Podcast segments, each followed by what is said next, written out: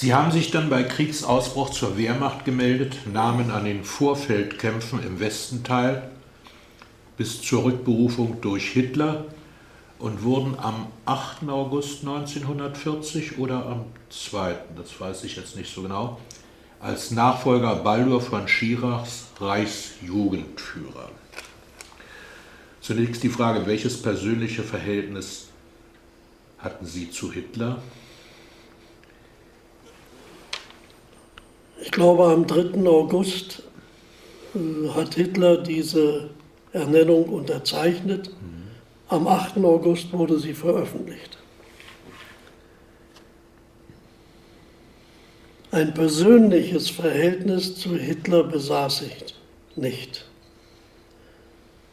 Hitler kannte mich äh, sicher daher, dass ich als Gebietsführer von Berlin verantwortlich für die Jugend die Großkundgebungen im Lustgarten, im Olympiastadion organisiert hatte, dass er mich selbstverständlich bei dieser Gelegenheit auch zur Kenntnis nahm und, und begrüßte.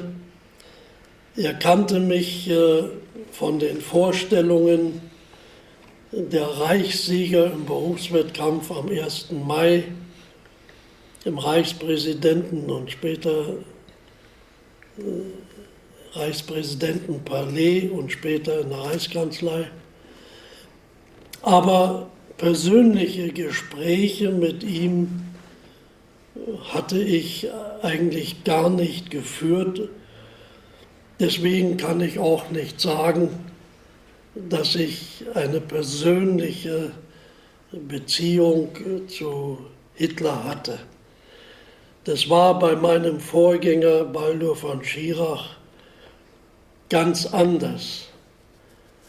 Denn Hitler verkehrte schon in frühen Jahren im Hause der Eltern von Baldur von Schirach sein Vater war Generalintendant des Weimarer Staatstheaters.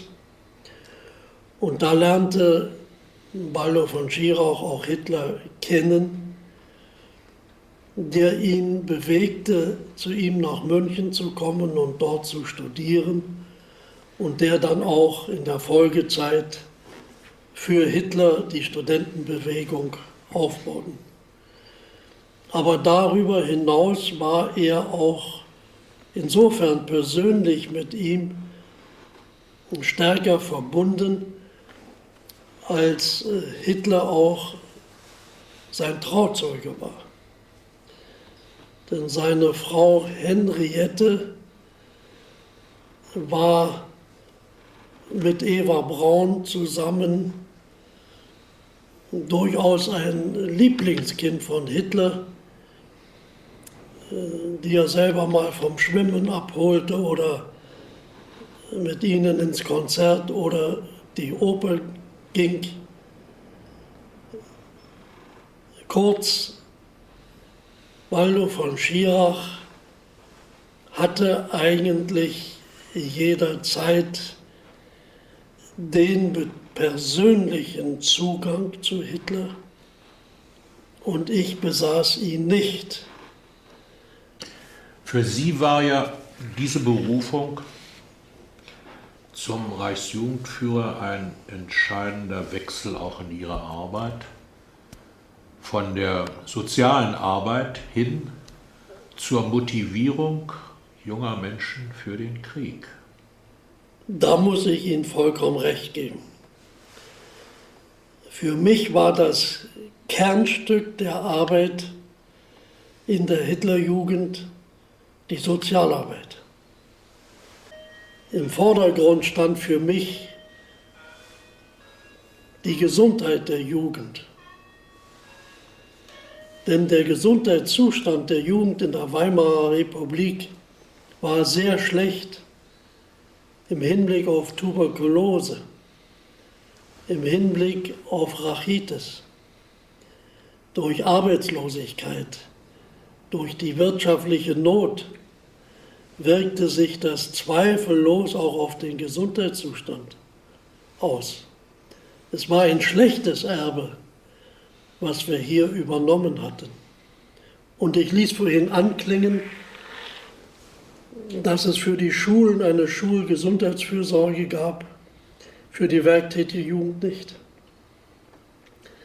Deswegen wollte ich dass wir in den Reihenuntersuchungen der Hitlerjugend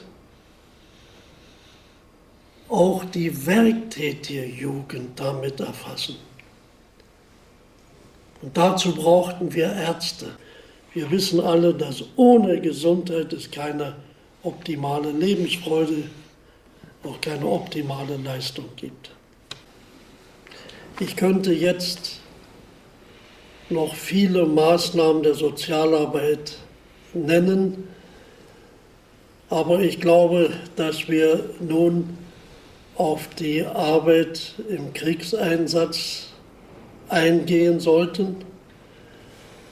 Die Umstellung war für mich wirklich sehr groß, dass ich aus dieser Arbeit, die wirklich mein Leben ausmachte, nun die andere Aufgabe für die Mobilisierung der Kräfte im Krieg zu übernehmen hat. Ich will da nur einige Stichworte nennen, die sicher zu den wichtigsten Aufgaben der Reichsjugendführung nach dem Beginn des Krieges gehörten. Da ist zum einen das Thema Kinderlandverschickung, eine Sache aber, die von Schirach sozusagen in der Obhut hatte. Es geht um die Jugendwohnheime für Rüstungsindustrie.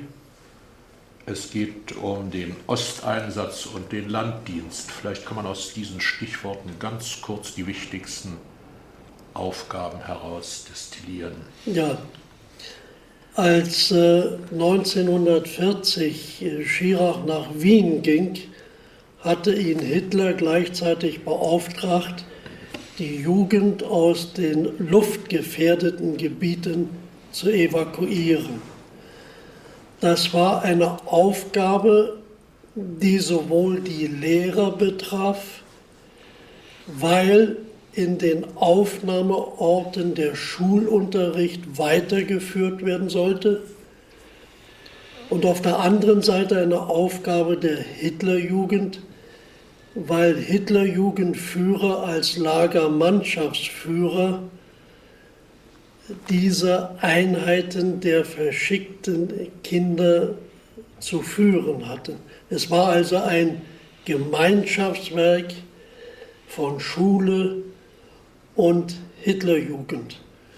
Und schon im Oktober 1940 sind aus Berlin und Hamburg die ersten Kindertransporte in Gebiete erfolgt, die nicht so sehr vom Luftkrieg bedroht waren.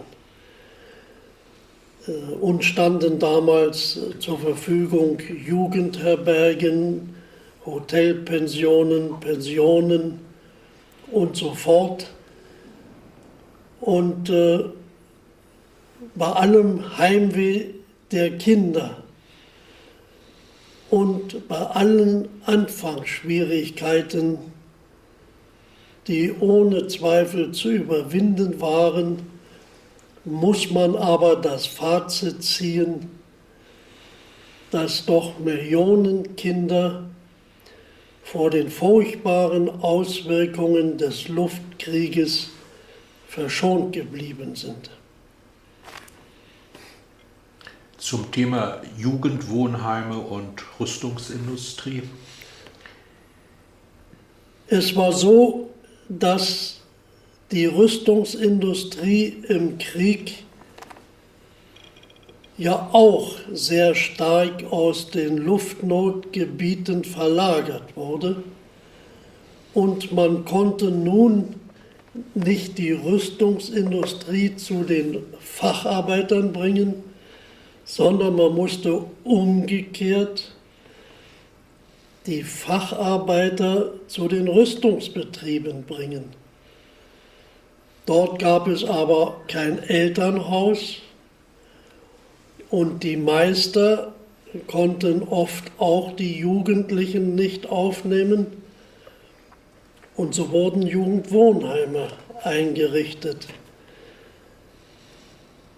Teilweise lag die Trägerschaft auch bei einzelnen Betrieben. Zum großen Teil lag aber die Trägerschaft bei der Hitlerjugend.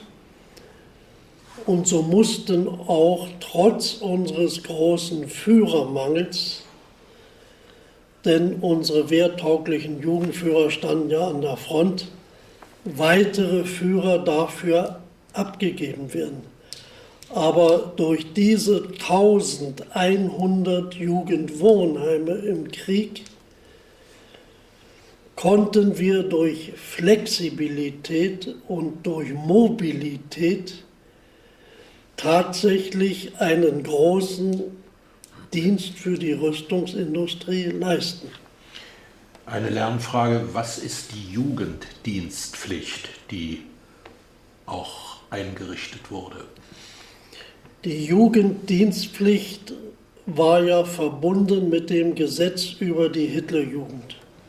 Und das bedeutete, dass jeder Jugendliche im Alter von 10 bis 18 Jahren zum Jugenddienst herangezogen werden konnte, auch auf pflichtmäßiger Grundlage.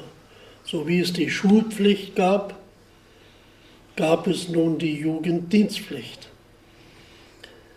Da ich vorhin aber die Diskrepanz zwischen ausgebildeten Führern und den Millionen Jugendlichen erwähnt habe, hatten wir kein Interesse daran, die Jugenddienstpflicht sofort durchzuführen und haben die Verwirklichung der Jugenddienstpflicht Jahre vor uns hergeschoben. Der Sinn der Jugenddienstpflicht, so schätzte ich es damals ein, war der Wille Hitlers, dass jeder deutsche Junge zumindest in der Leibeserziehung, in der körperlichen und Wehrertüchtigung erfasst werden sollte. Sie haben dann als Leutnant am Ostfeldzug 1941 teilgenommen, wurden schwer verwundet, erhielten das EK-2 und das silberne Verwundetenabzeichen und konnten ihren Genesungsurlaub in einem Landhaus auf Capri verbringen. Wie das? Das kam folgendermaßen, als ich im Lazarett war, erhielt ich mehrere Besuche und darunter waren auch äh, Vertreter, die Mussolini zu mir geschickt hatte ins Lazarett. Und so besuchte mich auch der italienische Botschafter Dino Alfieri. Und Dino Alfieri lud mich ein, in Capri in seinem Landhaus meinen Genesungsurlaub mit meinem Arzt, der ebenfalls Urlaub nahm und der mich weiterhin medizinisch betreute, zu verbringen. Ich war mir natürlich äh, dessen bewusst, dass nicht jeder deutsche Soldat einen solchen Genesungsurlaub, wie ich ihn dort hatte, äh, haben konnte. Aber das konnte ich natürlich nicht einrichten. Ich erwähnte Himmler und seinen Einwand gegen das Wort Europa. Ist es richtig, dass er gemeint hat, es hätte heißen müssen, der Großgermanische Jugendverband? Und ja. welchen Eindruck hatten Sie von Himmler? Das ist richtig. Äh, Himmler hatte ja die Verantwortung der Zusammenarbeit mit den nordischen Ländern. Er hatte die sogenannte germanische Leitstelle und gab daher die Direktiven für die Zusammenarbeit mit den nordischen Ländern heraus. Und er sprach sehr oft von dem großgermanischen Reich. In dieser Frage gab es unterschiedliche Auffassungen. Es ist ein Irrtum anzunehmen, dass das Dritte Reich im Hinblick auf die Auffassungen nur ein monolithischer Block gewesen ist. Da gab es durchaus unterschiedliche Auffassungen und die bestanden auch in der Zusammenarbeit mit den nordischen Ländern. Während doch mehrere SS-Führer darauf hinarbeiteten, dass quasi eine Eindeutschung erfolgte, war die Jugendführung der Auffassung, dass auch die Deutschen im Hinblick auf einen größeren Zusammenschluss einen Schritt nach vorne machen müssten. Und ich habe die Frage Großgermanischer Jugendbund mit den Jugendführern der nordischen Länder besprochen.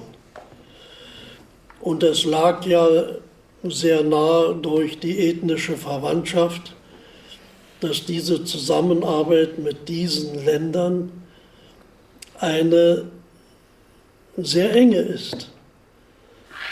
Aber wir haben uns alle gesagt, dass die europäische Geschichte ja nicht nur aus der Geschichte der Germanen besteht, sondern ebenso aus der Geschichte der Romanen und aus der Geschichte der Slawen.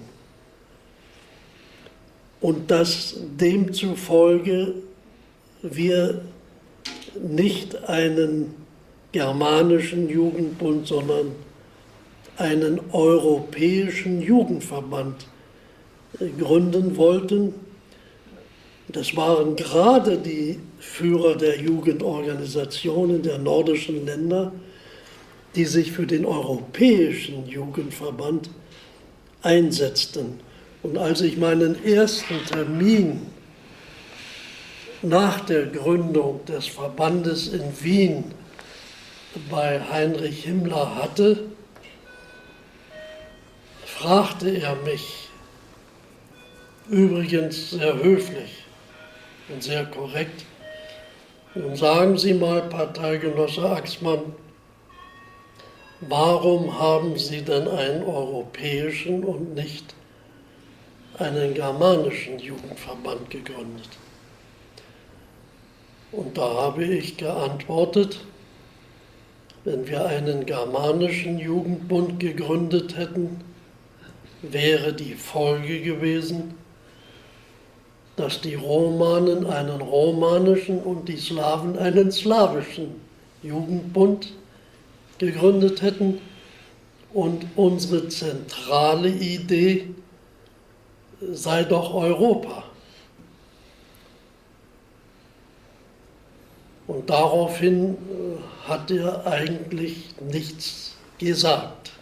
Nach der Niederlage von Stalingrad wurden wir uns dessen bewusst, dass wir den Krieg verloren, verlieren könnten. Wir gaben ihn noch nicht verloren, denn wir müssen berücksichtigen, dass einige Tage zuvor in Casablanca Roosevelt und Churchill an Deutschland die bedingungslose Kapitulation gestellt haben. Und diese bedingungslose Kapitulationsforderung und die Niederlage von Stalingrad war für uns eine Zäsur. Wir wissen, dass damals einige Tage Trauer von Staatswegen angeordnet waren, dass tiefe Resignation in der Bevölkerung herrschte, dass man die Flügel hängen ließ und dass wir als Jugendführer uns in diesen Tagen überlegt haben, welchen Weg wir gehen, welche Entscheidung wir treffen.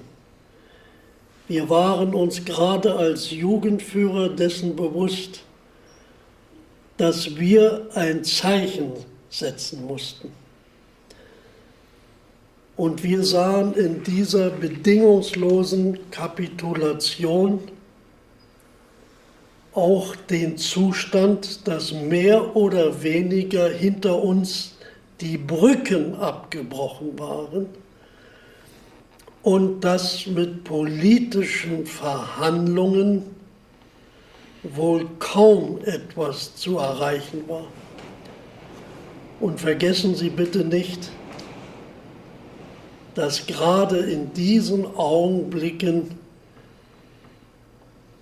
die Zustände vor unseren Augen standen, die wir nach der bedingungslosen Kapitulation von Versailles vor uns sahen, nämlich die Vergewaltigung des Selbstbestimmungsrechts, die Amputation unseres Volkskörpers das war ja noch in unserer Erinnerung, das haben wir ja in unserer Jugendzeit erlebt. Und für uns, das muss ich offen sagen, gab es wirklich in diesem Augenblick nur die Entscheidung, nach vorn zu sehen und ein Zeichen zu setzen. Und nur so ist auf diesem Hintergrund zu verstehen und zu begreifen, dass wir die freiwilligen Division Hitlerjugend ins Leben gerufen haben. Das war sozusagen das Zeichen und die Antwort auf die bedingungslose Kapitulation und auf die Niederlage von Stalingrad. Sie meinen die 12. SS-Panzerdivision Hitlerjugend, die damals aufgestellt wurde? Ja. Die ein Jahr später nach der Invasion bei Cayenne furchtbar zusammengeschossen und eigentlich vernichtet wurde. Sie haben diese, die Aufstellung dieser Division begrüßt, die die äh, Alliierten ja eine Babydivision nannten, die sie auch wohl sagten, wir wollen gar nicht mal gegen Kinder kämpfen. Ich habe sie nicht begrüßt, sondern ich habe sie mit aufgestellt, indem wir Freiwillige für diese Division geworben haben. Und zu Caen, zu den Kämpfen in Normandie möchte ich sagen, dass die Division nicht vernichtet worden ist. Sie hatte sehr schwere Verluste, weil sie im Brennpunkt der Kämpfe stand, nämlich in Caen und Falaise. Das war ja nicht nur eine Schlacht, sondern das waren mehrere Schlachten gegen einen überlegenen Feind, mit Schiffsartillerie und vor allen Dingen mit einer absolut überlegenen Luftwaffe. Und diese Division stand wie ein Bollwerk in Caen und Falaise. und hat dort gekämpft. Und es ist richtig, dass sie starke Verluste hatten. Aber diese Verluste waren nicht darauf zurückzuführen, wie es in der Nachkriegszeit oft hieß, dass diese Jungen schlecht ausgebildet waren, denn nach dem übereinstimmenden Urteil aller Heeresoffiziere war die Division die best ausgebildete an der Invasionsfront. Und vor allem wurde auch von den maßgeblichen militärischen Führern hervorgehoben, dass diese Division einmalig in ihrer Kampfkraft war. Herr Axmann, am 22. Februar 1943 werden in München die Geschwister Scholl und der Student Christoph Probst, Mitglieder der Widerstandsgruppe Weiße Rose, hingerichtet. Später auch als Mittäter Professor Huber, Alexander Schmorell, Willi Graf. War Ihnen diese Widerstandsgruppe ein Begriff? Kannten Sie die? Nein, der Begriff Weiße Rose wurde mir nachher bekannt. Aber ich kann nur sagen, dass wir gerade diese Hinrichtung von den Geschwistern Scholl tief bedauert haben. Denn wer ist wir? Die Reichsjugendführung. Sie waren ja selber einmal in der Hitlerjugend. Und sie waren sicher Idealisten. Und sie waren nun Studenten und sie haben diese Fluchblätter verteilt.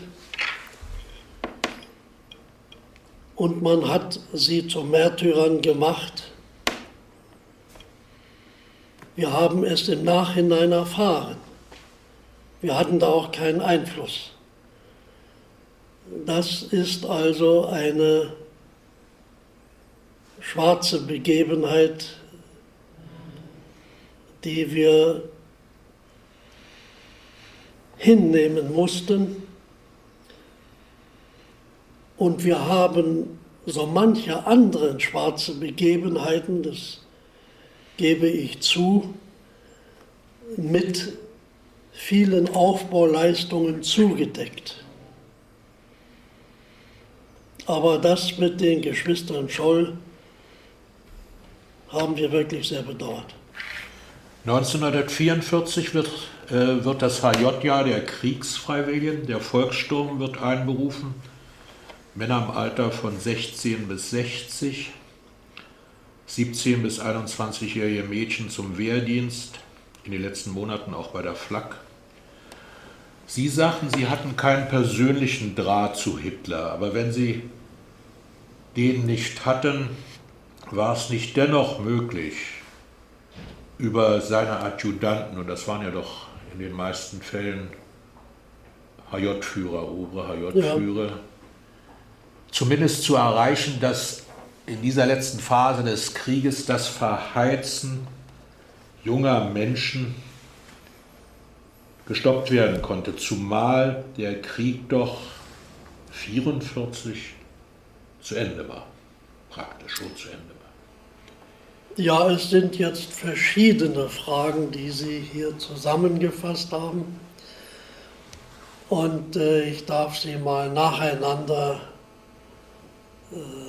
beantworten.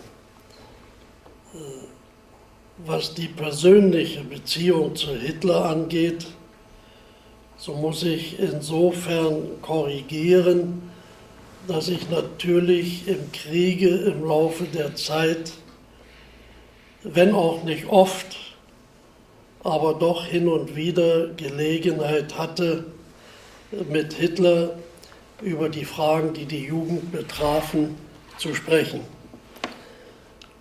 Schon als ich mich von der Front zurückgemeldet hatte, habe ich mit ihm sehr eingehend über den Kriegseinsatz der Jugend in der Heimat sprechen können. Der war ja sehr umfangreich, auf den sind wir hier bisher nicht einmal eingegangen. Ich hatte auch im Hinblick auf die 12. SS-Panzerdivision Hitlerjugend mit ihm ein eingehendes Gespräch im Herbst 1943, wo ich ihm die Bedenken des Heeres mitgeteilt hatte, dass jeder Freiwillige für die Waffen-SS eine Entziehung des Unterführers für das Heer bedeutete. Und das Oberkommando des Heeres hat mir natürlich diese Sorgen mitgeteilt. Und da ich ja selber Infanterist des Heeres war, habe ich es auch als meine Pflicht angesehen, Hitler das vorzutragen. Hitler hat sehr eingehende Ausführungen gemacht, dass in jedem Krieg der Vergangenheit und nun auch in der Gegenwart Elite-Divisionen vorhanden sein müssen, gleichsam als eher eine Spitze am bleiernen Keil, entwickelte das historisch brachte viele Beispiele von den Janitscharen des Osmanischen Reiches und schloss mit der Folgerung, dass wir eben diese Elite-Divisionen gleichsam als Feuerwehr an der Front benötigten. Und aus diesem Gespräch habe ich unverkennbar entnehmen können, dass er solche Elite-Divisionen nur in der Waffen-SS aufzubauen gedachte. Und äh, so ist doch verständlich, dass diese freiwillige Division der Hitlerjugend eine Division der Waffen-SS wurde, obwohl in der Division Großdeutschland, also des Heeres, sehr viele Jugendführer gekämpft hatten. Und es war sogar so, dass der Chefadjutant der Wehrmacht und Chef des Heerespersonalamtes, General Schmund, Hitler selber vorgeschlagen hat, eine freiwillige Einheit der Hitlerjugend für das Heer aufzustellen. Selbst diesem Mann gegenüber, dem er persönlich ja sehr verbunden war und sehr hoch schätzte, hat er das abgelehnt. Also es gab gar keine andere Möglichkeit.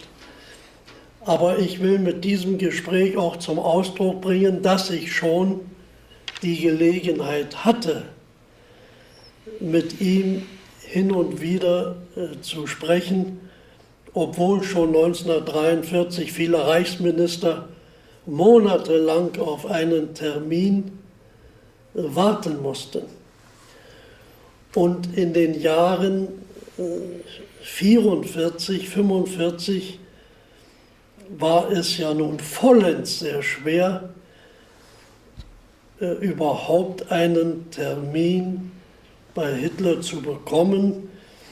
Denn mittlerweile war die Entwicklung doch so, dass der Leiter der Parteikanzlei, der ja zugleich auch Sekretär von Hitler war, sich zu einem Nadelöhr entwickelt hatte, durch das nur die gewöhnlich Sterblichen zu Hitler kamen, mit ganz wenigen Ausnahmen wie Göring, Goebbels oder die obersten Befehlshaber der Wehrmachtteile. Da wurde es sehr schwierig, an Hitler Nachrichten heranzutragen. Und da habe ich den Weg über die Adjutanten Hitlers gewählt. Da haben wir ihnen gesagt, sie sollen dem Führer auf den Nachttisch einen Zettel legen mit den und den Nachrichten. Und das haben sie auch auf eigenes Risiko gegen Martin Bormann getan. Denn es bestand ja ein Ukas, dass alle Dinge an den Führer über Bormann gehen sollten. Aber sie haben es trotzdem gemacht, bis Bormann dahinter gekommen ist. Und da hat es einen riesen Krach gegeben. Und von dem Zeitpunkt an war auch dieser Kanal abgeschnitten. Am 20. Juli 1944 erfolgte das missglückte Attentat des obersten Graf Stauffenberg auf Hitler. Wie bewerteten Sie damals dieses Ereignis? Haben Sie damals daraus persönliche Konsequenzen gezogen? Diese Ereignisse habe ich damals vor allem als Soldat gesehen. Ich habe 1944 nächtlich Gespräche bekommen äh, von meinen Kameraden an der Front, die mir durchgaben, also hier ist irgendetwas nicht in Ordnung. Wir kriegen die falsche Munition, wir kriegen kein Benzin, Nachbareinheiten werden abgezogen, wir haben keinen Flankenschutz mehr und so weiter und so weiter. Mir war bewusst, ohne die Ursachen zu kennen, dass hier Sand im Getriebe war. Und als das Attentat auf Hitler durchgeführt wurde, war ich mir im Klaren darüber, dass dieser Sand im Getriebe auch mit dem Attentat wohl in Verbindung stand. Und ich habe das zu dieser Zeit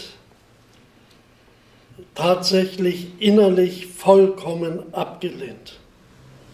Unter dem Blickwinkel des Soldaten, weil ich mir gesagt habe,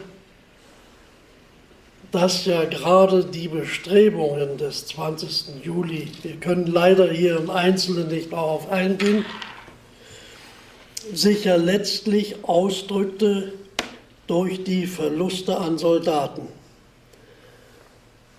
Und ich habe mir selber gesagt, wäre das Attentat gelungen, hätte es in Deutschland einen Bürgerkrieg gegeben. Da war die Waffen-SS. Die hätten gegen Teile des Heeres gestanden. Denn das Gros des Heeres stand ja zu dieser Zeit hinter Hitler. Ich erinnere an das Wort eines Generals der auch zum 20. Juli gehörte, Offiziere haben wir, aber keine Mannschaften. Und so ist es gewesen. Und ich bin persönlich der Meinung, auch heute noch, dass es wirklich in diesem Bürgerkrieg, Waffen-SS, Heer, Hitlerjugend, so viele Opfer gegeben hätte, wie es dann der noch folgende Krieg uns gebracht hat. Ich hatte also damals die Schau des Soldaten, der am meisten wohl darunter gelitten hätte. Und ich sah es ja auch als meine Aufgabe an, vielleicht können Sie das nachvollziehen, als Soldat in der Heimat auch den Rücken für die kämpfenden Soldaten an der Front freizuhalten. Und aus dieser Einstellung und Überzeugung konnte ich mich mit dem Attentat nicht identifizieren. Ich kannte ja Stauffenberg gut persönlich. Denn die Reichsjugendführung hatte ja wegen der Nachwuchsfrage mit dem Befehlshaber des Ersatzheeres ja laufend zu tun. Das heißt also mit dem Generaloberst Fromm mit dem General Olbricht und mit Stauffenberg, denn Stauffenberg war ja praktisch der Stabsleiter. Und wir haben Stauffenberg sehr geschätzt, denn er war Frontsoldat, er war schwer verwundet, er war ein Idealist, er hatte ja selber am Anfang mit Begeisterung also mitgearbeitet. Er hatte ja in vielen die gleiche Vorstellung wie wir. Er vertrat ja auch das Deutsche Reich in den Grenzen von 1937 und vieles andere mehr. Oberst Stauffenberg war für mich ein echter Überzeugungstäter. Für mich war Stauffenberg kein Landesverräter, denn Stauffenberg hat zu keiner Zeit wie andere Mitglieder des Aufstandes vom 20. Juli irgendwelche Nachrichten ans Ausland übermittelt. Er war im wahrsten Sinne der Überzeugungstäter. Er war also ein Hochverräter. Und Sie wissen ja, dass äh, selbst Hitler in seinem Kampf ja den Hochverrat äh, durchaus äh, als möglich und gegeben betrachtet hatte. Insofern muss ich sagen, dass äh, Stauffenberg als Überzeugungstäter vielleicht einer der ganz wenigen waren,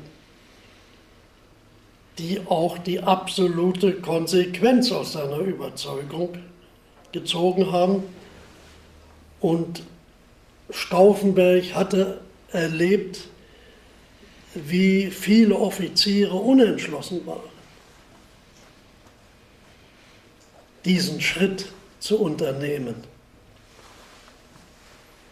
Und ich bin fest davon überzeugt, dass diese Unentschlossenheit und auch diese Uneinigkeit dazu geführt hat, dass Stauffenberg schließlich gesagt hat, ich mache es selber. Man muss ja berücksichtigen, dass der Mann schwer verwundet war, dass der an einer Hand ja fehlende Finger hatte und dass es für ihn doppelt schwierig war, so eine Bombe zur Entzündung zu bringen. Das kann ich mir nur vorstellen, dass Stauffenberg, weil andere auf diesem Gebiet versagt hatten, sich nun trotz seiner Verwundung und natürlich aus Überzeugung zu diesem Schritt entschlossen hat. Wir kommen zum letzten Höhepunkt des Zweiten Weltkrieges, der Schlacht um Berlin. Wir sind im Jahre 1945. Am 28. März erklärten sie, aus der HJ ist die Bewegung junger Panzerknacker geworden. Und im April, die Jugend Adolf Hitlers muss das Zentrum unseres nationalen Widerstandes sein. Wir kapitulieren nicht. Sie werden am 26. April für ihre Leistung als Reichsjugendführer von Hitler mit dem Goldenen Kreuz des Deutschen Ordens und mit dem Eisernen Kreuz ausgezeichnet. Was ist denn das Goldene Kreuz des Deutschen Ordens? Äh, das Goldene Kreuz des Deutschen Ordens wurde von Hitler geschaffen für Verdienste um Deutschland. Er betrachtete das als höchsten Orden für Verdienste im Frieden wie im Krieg. Man bezeichnete den Orden als Totenorden weil ihn die meisten ja nur nach ihrem Tod erhalten haben. Aber mal zu den anderen Fragen mit den Kriegsfreiwilligen, mit den Panzerknackern und so weiter. Die Wirkung des 20. Juli auf die Jugend bestand ja darin, dass sich 70 Prozent des anstehenden Jahrgangs als Freiwillige gemeldet hatten. Die Panzerknacker, die spielen ja erst eine Rolle in den allerletzten Wochen. Und zwar begann es eigentlich in der Zeit, als der Russe an der ostpreußischen Grenze stand. Neben den vielen Kriegseinsätzen der Hitlerjugend, die wir hier gar nicht im Einzelnen mehr aufgeführt haben, stand ja auch das äh, Ausheben der Schützen und Panzergräben an unseren Grenzen. Und zu der Zeit, als äh, nun der Russe in unser Heimatgebiet eingedrungen ist, war die entscheidende Frage, wie durchbrechende Panzer bekämpft werden. Und meine Richtlinie dafür hieß, erstens, der Feind steht in der Heimat. Zweitens, die Jugend muss ausreichend an der Panzernahbekämpfung ausgebildet sein. Drittens, es gibt keinen infanteristischen Einsatz der Jugend. Und so wurde Mitte Februar die erste Panzernahkampfeinheit der Hitlerjugend aufgestellt von meinem Stellvertreter und Stabsführer Helmut Möckel. Der verunglückte tödlich. Die erste Panzernahkampfbrigade ging nominell auf mich über, aber sie wurde faktisch geführt von einem anderen Hitlerjugendführer, Oberbandführer Kern. Und in jedem Gebiet wurde eine solche Panzernahkampfeinheit gegen durchgebrochene Panzer aufgestellt. Das heißt, diese Panzer mussten in der Heimat die Linien unserer kämpfenden Soldaten durchbrochen haben. Für mich ist bei der Aufstellung der Panzernahkampfeinheiten die Frage der Motivierung sehr entscheidend. Und da müssen wir uns auch in diese letzten Wochen des Krieges hineinversetzen. Woraus bestanden denn diese Panzernahkampfeinheiten? Da waren viele 16-, 17-Jährige drin, die durch den Rückzug im Osten, durch die Ersatzorganisation des Heeres überhaupt gar nicht mehr erfasst wurden. Da waren Jungen drin, die ihre Eltern auf der Flucht durch Tod verloren hatten oder die von ihren Eltern getrennt worden waren auf der Flucht. Ein ziemlich großer Teil dieser Jungen aus dem Osten waren in der Panzernahkampfeinheit. Da waren viele Jungen, die den Luftangriff auf Dresden mitgemacht haben. Viele, die erlebt haben, wie ihre Mütter und Schwestern vergewaltigt worden sind. Ich will damit sagen, diese Jungs waren motiviert. Die brauchten wir nicht zu motivieren. Und deswegen kämpften die auch so tapfer und haben sehr viele Panzer abgeschossen. Sie erhalten von Hitler den Auftrag, mit Einheiten der HJ die Havelbrücken bei Pichelsdorf als letzten Fluchtweg zu halten. Wie viele Hitlerjungen wurden für diesen letzten Einsatz in den Kampf geschickt? Ich möchte im Anschluss an das vorhergehende noch eines zu den Luftwaffenhelfern ja. sagen, die wir ja überhaupt noch nicht erwähnt haben. Diese Motivierung war natürlich auch bei den Luftwaffenhelfern gegeben. Denn jeder Junge, der da am 2 mm geschützt oder an der 8,8 Flak gestanden hat. Es haben ja auch Mädchen da gestanden. Nicht an den Kanonen, aber an den Funkmessinstrumenten und an den Scheinwerfern.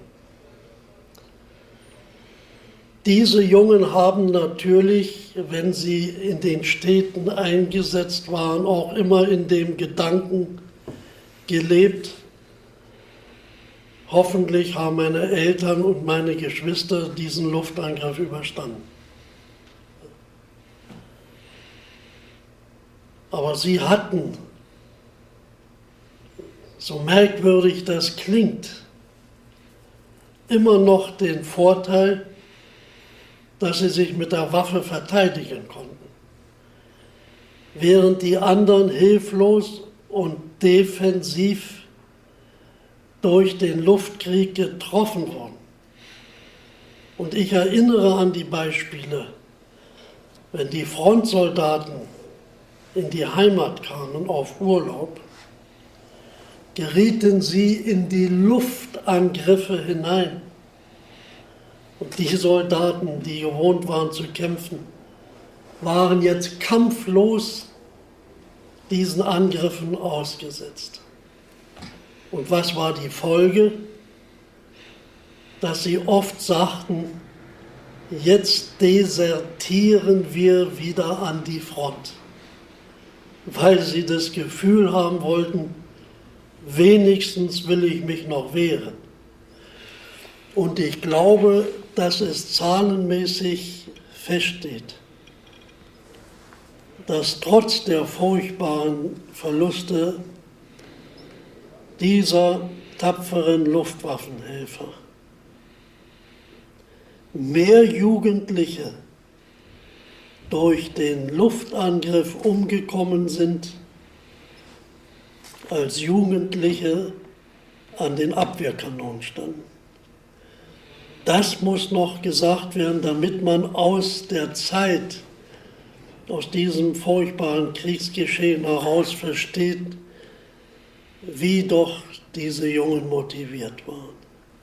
Könnten Sie noch ein paar Worte sagen dann zu diesem letzten Auftrag, nämlich die Havelbrücken bei Pichelsdorf zu halten? Dazu kann ich nur sagen, dass ich aus Gesprächen entnommen hatte, dass man große Hoffnungen auf die entsetzende Armee von Wenke gesetzt hat. Und da ging es mir natürlich auch durch den Kopf, wie denn nun also diese Armee hier nach Berlin reinkommen sollte. Und das war ja einfach, also sich zu sagen, die kommen über Teltow rein oder die kommen über die Abus rein.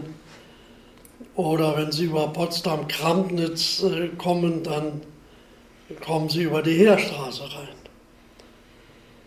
Und ich fuhr ja nun jeden Tag von meinem Haus in Kladow in meine Dienststelle am Kaiserdamm über die Pegelsdorfer Brücken über die Heerstraße. Und die Pichelsdorfer Brücken erhielten natürlich nun für mich plötzlich eine ganz andere Bedeutung, nämlich die der Schlüsselstellung. Das sind zwei Brücken, die da über die Havel führen. Und da stellte ich fest, dass nur ein Volksstrommann da stand. Das war doch keine militärische Sicherung dieser Schlüsselstellung. Da bin ich dann gleich in den Führerbunker gefahren und habe darauf aufmerksam gemacht. Hitler hat mich angehört wandte sich an die Befehlshaber, Generalstabschef Krebs. Alle sagten, wir haben keine Männer mehr. Sie stehen alle im Einsatz. Und da wandte sich Hitler an mich und sagte, Axmann, haben Sie noch eine Einheit? Und wir hatten tatsächlich. Denn im Reichssportfeld im Olympiastadion lag eine Einheit der Panzervernichtungsbrigade. Und da hat Hitler den Befehl gegeben, dass diese Einheit, die wohlgemerkt ausgebildet war, eingesetzt wurde. Aber ich habe Hitler darauf aufmerksam gemacht, dass die Jungs nur in der Panzernahbekämpfung ausgebildet sind, dass sie über keine schweren Waffen verfügen. Und er hat dann angeordnet, dass eine 8,8 Flak, die am damaligen Adolf Hitler Platz, heute Theodor Heuss Platz stand, dorthin verlegt wurde. Die ist allerdings nie angekommen. Und es hieß nun immer, wir haben die Jugend verheizt. Es gibt darüber Urteile. Der Heeresadjutant des Führers, der Major und Ritterkreuzler Johann Mayer, hat ja eidesstattlich bestätigt, dass dieser Befehl von Hitler gegeben worden ist. Der Rittmeister Bold, der beim Generalstabschef die ausgehenden Befehle für Berlin und Potsdam bearbeitet hat, hat ebenfalls bestätigt, es ist ein Befehl Hitlers gewesen und man muss vor allem mal aufräumen mit der Vorstellung, dass die Hitlerjugend es gewesen ist, die überall die Jugend militärisch eingesetzt hat. Die Hitlerjugend hat solche freiwilligen Einheiten aufgestellt. Aber es oblag ihr überhaupt nicht, sie militärisch einzusetzen. Sie hatte militärisch da gar nichts zu sagen. Den Einsatz befehligte lediglich der militärische Kommandeur. Das habe ich auch selber erlebt. Ich habe hm, freiwilligen Einheiten hier in Berlin-Strausberg gehabt. Die sollten im Rahmen der 9. Armee eingesetzt werden. Ich bin zum Armeeführer General Busse gefahren, habe mit ihm darüber gesprochen. Er wollte die Jungs rückwärtig einsetzen. Ich habe dann mal die Jungs besucht, da standen die einsam im Panzergraben. Und da bin ich zum General Busse gefahren und habe gesagt, na so geht es nicht. Und er hat sie sofort herausgezogen. Also der Einsatz dieser Einheiten wurde vom Militär befohlen. Weder vom Reichsjugendführer noch vom Hauptführer. Und die Pichelsdorfer Brücken, die sind ein Ausnahmefall in einer außergewöhnlichen Situation, dass Hitler selber als oberster Befehlshaber hier sagt, die Einheit, die im Olympiastadion liegt, die die Ausbildung hat, wird dort eingesetzt. Und mein engster Mitarbeiter für Leibeserziehung und Wehrtüchtigung war ja der Obergebietsführer Dr. Schlünder. 16-jähriger Freiwilliger im Ersten Weltkrieg, Hauptmann, der immer die jugendgemäße Wehrtüchtigung vertreten hat, konsequent dem habe ich dann von mir aus diese Einheit übertragen, weil ich mir sagte, da ist sie bei ihm in den besten Händen. Nach dem Selbstmord Hitlers, nach dem Ende der Reichskanzlei, wie sind Sie aus Berlin herausgekommen? Es bestanden verschiedene Kampfgruppen, die den Ausbruchsversuch, der allerdings äh, wenig Aussicht bot, unternommen hatten. Das waren Kampfgruppen, die vor allem in den U-Bahn-Schächten bis an die Weidendammer Brücke vorgedrungen sind. Ich hatte meinen Gefechtsstand in der Wilhelmstraße 64 und ich bin mit meiner kleinen Kampfgruppe über die Straße ausgebrochen aus Berlin. Und wir wussten alle, dass man nur durchkam, wenn man sich einzeln ausfädelte. Und so ist es mir wieder erwarten gelungen, durch die russischen Linien zu kommen bis nach Mecklenburg. Und ich habe in Mecklenburg allerdings unter einem angenommenen Namen längere Zeit unter den Russen gelebt, äh, bis ich dann wieder nach Westdeutschland ging, um Angehörige zu suchen, natürlich wieder durch die russischen Linien und bin dabei in der amerikanischen Zone von einer amerikanischen Panzereinheit verhaftet worden. Bevor vor dieser Verhaftung war der Begriff Alpenfestung für Sie ein Begriff? Ja, das doch. Also, letzte Widerstand? Ja, es wurde von Alpenfestung äh, im Führerbunker gesprochen.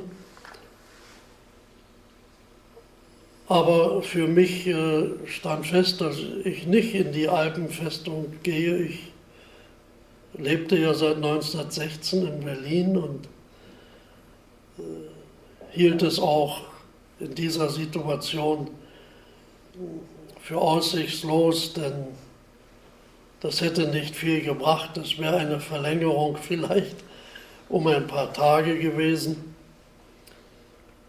Und das Gleiche hat ja Hitler selber gesagt. Äh, das bedeutet die Verlängerung meines Lebens um ein paar Tage. Ich bleibe lieber in Berlin, um hier bei den Soldaten zu sein. Sie sagten von einer amerikanischen Truppe festgenommen. Hat man sie gesucht? Hatte man Informationen über Sie oder haben Sie gesagt, hier bin ich, ich bin Nein, ich bin Axmann. auf dem Weg von meiner Mutter, die ich glücklicherweise wieder gefunden hatte in Oberbayern, äh, verraten worden von einem Mann, der früher im sogenannten Generalgouvernement tätig war es hieß, dass er eine polnische Geliebte hatte, die mit dem amerikanischen Geheimdienst zusammengearbeitet hatte. Und dieser Ebeling hat mich wie auch andere Kameraden an den amerikanischen Geheimdienst verraten. Und das war dann das Ende. Also ehe ich mich überhaupt stellen konnte, war das schon geschehen. Wie ging es dann weiter nach der Verhaftung in Bayern?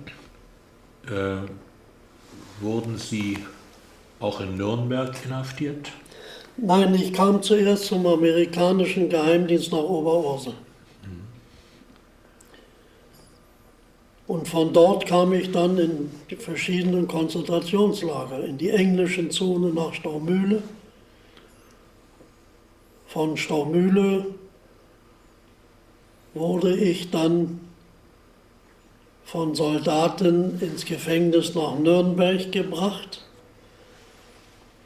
Und dort sollte ich offensichtlich im Rahmen des Wilhelmstraßenprozesses angeklagt werden. Die Reichsregierung war ja kooperativ freigesprochen worden aber nun begann der Prozess gegen die einzelnen Minister und Staatssekretäre. Und da ich Leiter einer obersten Reichsbehörde war, sollte ich im Rahmen dieses Prozesses mit angeklagt werden. Und es setzten dann doch sehr intensive Ermittlungen ein über mein gesamtes Vorleben und mein Verhalten.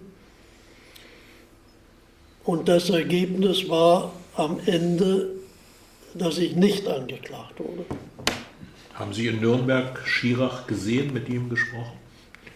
Ich habe ihn nicht sprechen können, sondern auf dem Wege zur Vernehmung, ich saß ja auch in strenger Einzelhaft, bin ich an seiner Zelle vorbeigekommen und da haben wir uns äh, kurz und spontan auf Distanz begrüßen können. Aber die Posten haben mich natürlich gleich bewegt, weiterzugehen. Sind Sie dann später vor eine Spruchkammer gekommen?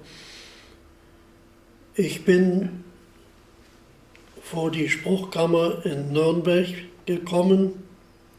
Das war also 1949 und bin dann nochmal, ich glaube, neun Jahre später vor eine Berliner Spruchkammer gekommen. Ich wurde also zweimal entnazifiziert. Bevor ich zu meinen letzten beiden Fragen komme, noch eine persönliche.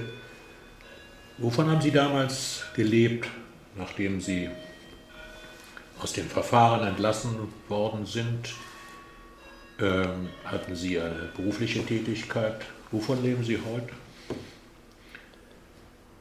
Na, heute bin ich Rentner. Aber damals äh, war ja von Absichten und Plänen überhaupt nicht die Rede, denn das Urteil der Spruchkomma von Nürnberg besagte Enteignung des gesamten Vermögens. Was mich eigentlich am meisten betroffen hatte, war die lebenslängliche Aberkennung meiner Invalidenrente als Soldat. Ich durfte nur gewöhnliche Arbeit machen. Da kann man nicht mehr von Plänen und Absichten sprechen. Da kam der Nachtwächter in Frage und der Fahrstuhlführer vielleicht.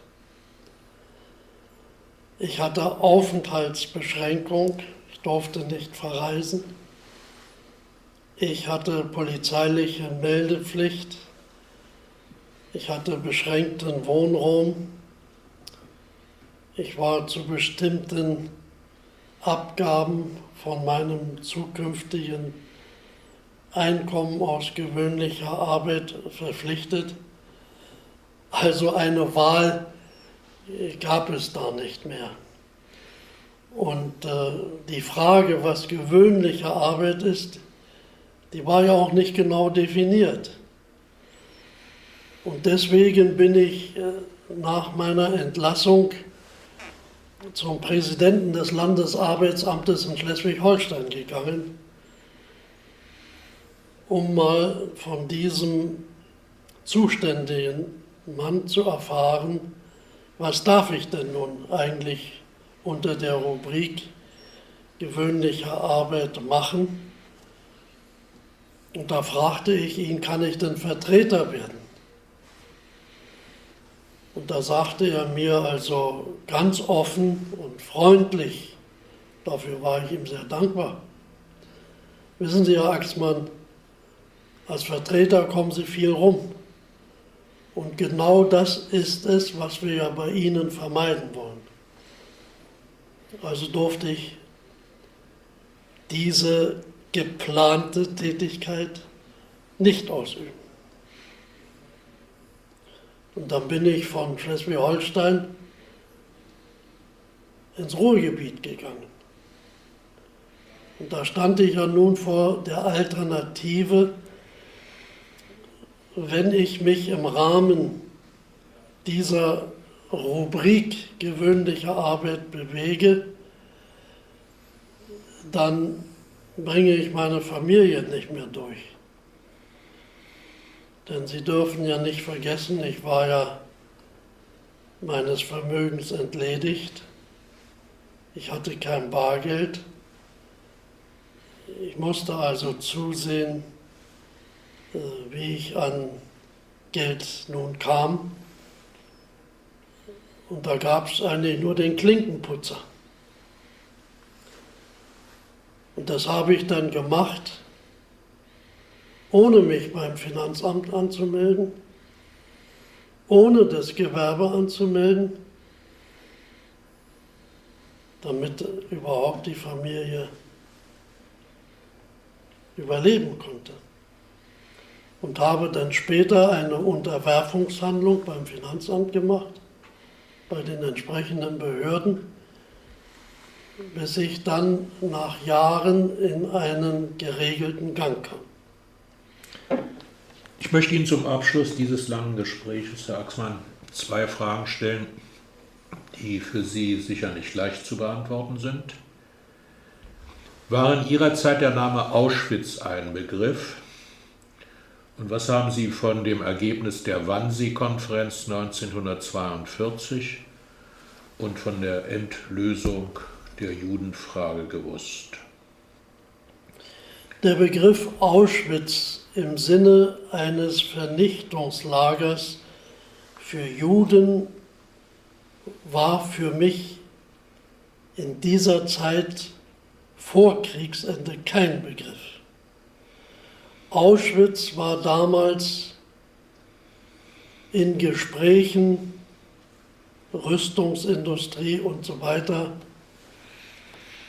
ein Gebiet, in dem chemische Industrie, ich glaube auch ein Buna-Werk für Ersatzstoffe anstelle von Kautschuk, war ein Gebiet für Maschinenindustrie, Metallindustrie, aber von einem Vernichtungslager Auschwitz habe ich damals nichts gehört. Ich war weder draußen von Auschwitz oder Birkenau, geschweige denn von innen. Und dasselbe gilt für Majdanek und andere Lager. Die kenne ich nicht kann ich überhaupt nicht beurteilen. Da kann ich auch als Zeitzeuge überhaupt nichts dazu sagen. Das sind Offenbarungen, die mir effektiv nach dem Krieg bekannt geworden sind. Ich wusste, dass Juden in Deutschland umgekommen sind. Ich habe vorhin die Dokumentation der Kristallnacht erwähnt. Und ich wusste auch, dass es Einsatzgruppen gab, die im Osten eingesetzt wurden, die aber als Einsatzgruppen gegen Partisanen galten. Und da in Polen ja etwa zwei bis drei Millionen Juden lebten, und sie ja auch sehr aktiv am Partisanenkampf teilgenommen hatten, musste man annehmen, dass also Juden durch diese Einsatzgruppen vernichtet worden sind. Dass also Juden im Dritten Reich umgekommen sind, das steht fest, das ist dokumentiert. Und ich habe in Nürnberg in meinen Gesprächen mit dem Präsidenten des Gerichtes in Sachen Einsatzgruppen und Ohlendorf ja nun auch Dinge erfahren, die ich vorher nicht kannte. Ich habe dort auch gesagt, ich wusste, dass es Einsatzgruppen gab, aber ich wusste nicht, dass Juden von vornherein selektiert worden sind, um erschossen zu werden. Und ich wollte das auch nicht glauben und habe es auch gegenüber dem Gerichtspräsidenten Mr. Musmano zum Ausdruck gebracht, bis er mir dann Dokumentationen vorlegte und mir Fotografien zeigte und die Frage an mich richtet, und was sagen Sie, Frauen und Kinder? Und dann habe ich die Aussage von Ohlendorf im Internationalen Militärtribunal zur Kenntnis bekommen, wo Ohlendorf zugegeben hat, dass allein in seiner Einsatzgruppe 90.000 Juden vernichtet worden sind. Das war eine Einsatzgruppe. Und ich glaube nicht, dass Ohlendorf durch Folterung zu dieser Aussage gezwungen worden ist, weil Ohlendorf von Nürnberg, und es wurde mir auch von Mr. Musmano bestätigt, von vornherein die Wahrheit gesagt hat und dass Ohlendorf zu denen in Nürnberg gehörte, die wahrheitsgemäß und konsequent äh, ein Plädoyer geführt haben, nichts verschleiert und beschönigt hat und sicher in vollem Bewusstsein in den Tod gegangen ist aber von Auschwitz in dem Sinne, wie Sie es vielleicht gedacht haben, dass man von der Vernichtung in Auschwitz etwas wusste, das haben wir nicht gewusst. Ich möchte auch eines sagen, es wurde ja öfters gesagt, das war doch offensichtlich, das musste man doch sehen, dass äh, die Juden deportiert worden sind. In Berlin war es zum Beispiel, wie man dann erfuhr, der Bahnhof Grunewald und der Bahnhof Putlitzstraße. Ich wohnte ja lange Zeit im Wedding und bin nach jeden zweiten Tag über die Putlitzbrücke gefahren. Und selbst ich muss sagen, ich habe das nicht gesehen. Wahrscheinlich, weil diese Deportationen in den frühesten Morgenstunden stattgefunden haben. Aber nun zu sagen, das ganze Volk muss das gesehen und gewusst haben, dem kann ich nicht zustimmen. Das ich war so nah am Bahnhof Putlitzstraße und habe es also auch nicht gesehen. Sie haben einmal auf die Frage, warum Sie sich als Reichsjugendführer, als alles zusammenbrach, auch Ihre Hitlerjugend, nicht freiwillig aus dem Leben verabschiedet haben, sinngemäß geantwortet, das hätte man mir als Flucht vor der Verantwortung vorgeworfen. Sie haben diesen Weg nicht gewählt. Fühlen Sie sich heute, 50 Jahre nach dem Ende des Zweiten Weltkrieges, der Millionen das Leben kostete und Europa in Schutt und Asche legte, moralisch schuldig oder unschuldig? Soweit ich mich erinnern kann, habe ich zu dieser Frage gesagt, dass ich in dem Sinne von meiner Mutter erzogen worden bin, dass äh, meine Zeit und meine letzte Stunde in eine andere Hand gegeben ist. Und ich hatte auch nicht die Absicht, mir das Leben zu nehmen. Ich habe ja auch im Führerbunker keine Giftkapsel bekommen. Ich hatte von ausländischen Freunden sogar Pässe bekommen, um Deutschland verlassen zu können. Ich wollte in Deutschland bleiben. Aber eins wollte ich nicht, ich wollte nicht da unten im Betonklotz in den engen Wänden sterben, sondern dann schon unter freiem Himmel. Und da sagte man sich, es ist ohnehin wenig Aussicht durchzukommen. Darüber wird ein Gottesurteil entscheiden.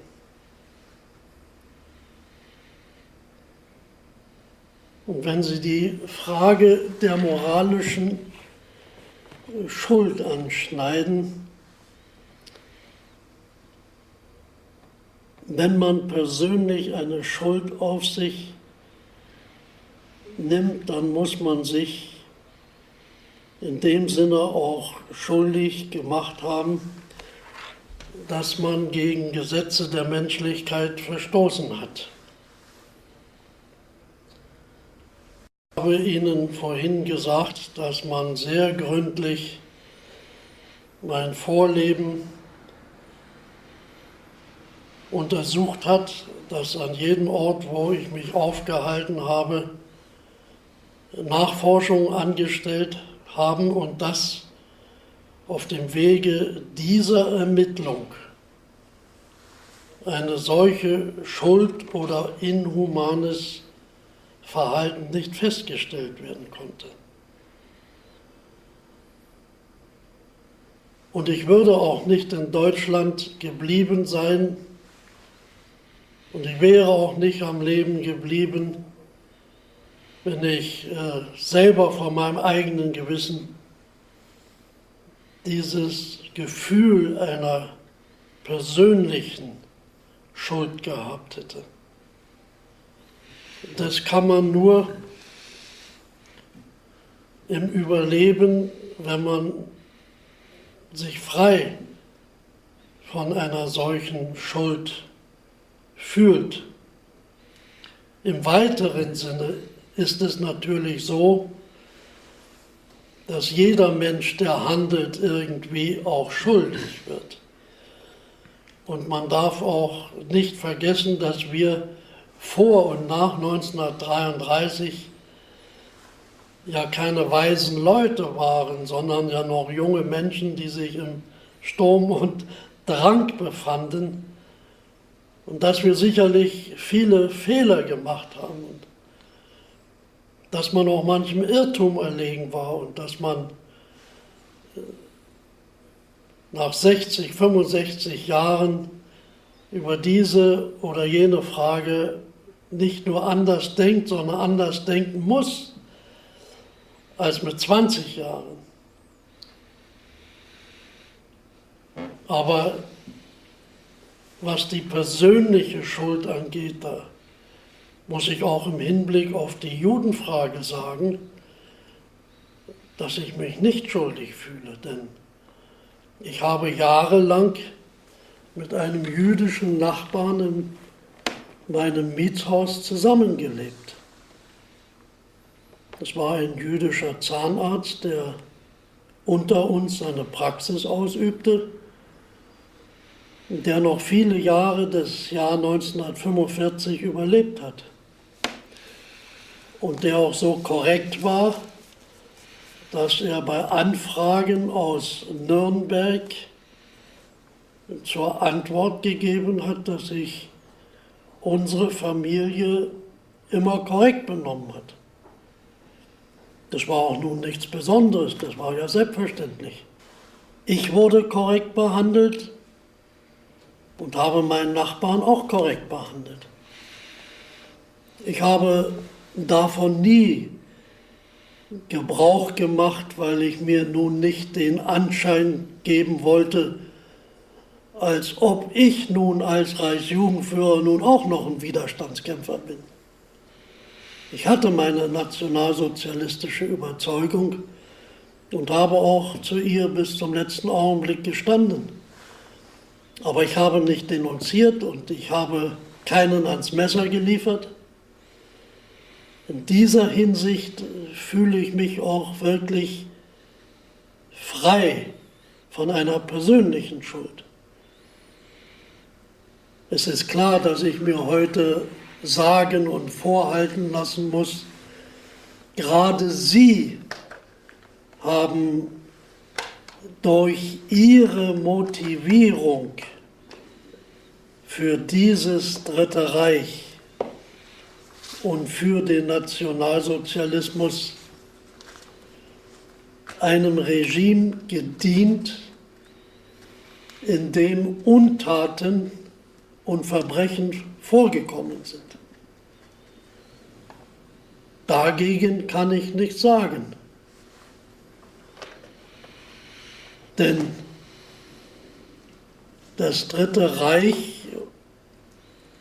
hatte einen Januskopf. Da wohnte der reinste Idealismus, wie wir nach dem Krieg nun erfahren haben, auch neben der Untat und dem Verbrechen. Deswegen werden mich viele für schuldig halten. Aber ich persönlich habe dieses moralische Schuldgefühl nicht, weil ich seit meinem 15. Lebensjahr im guten Glauben bis zum letzten Ende für mein Land eingetreten bin.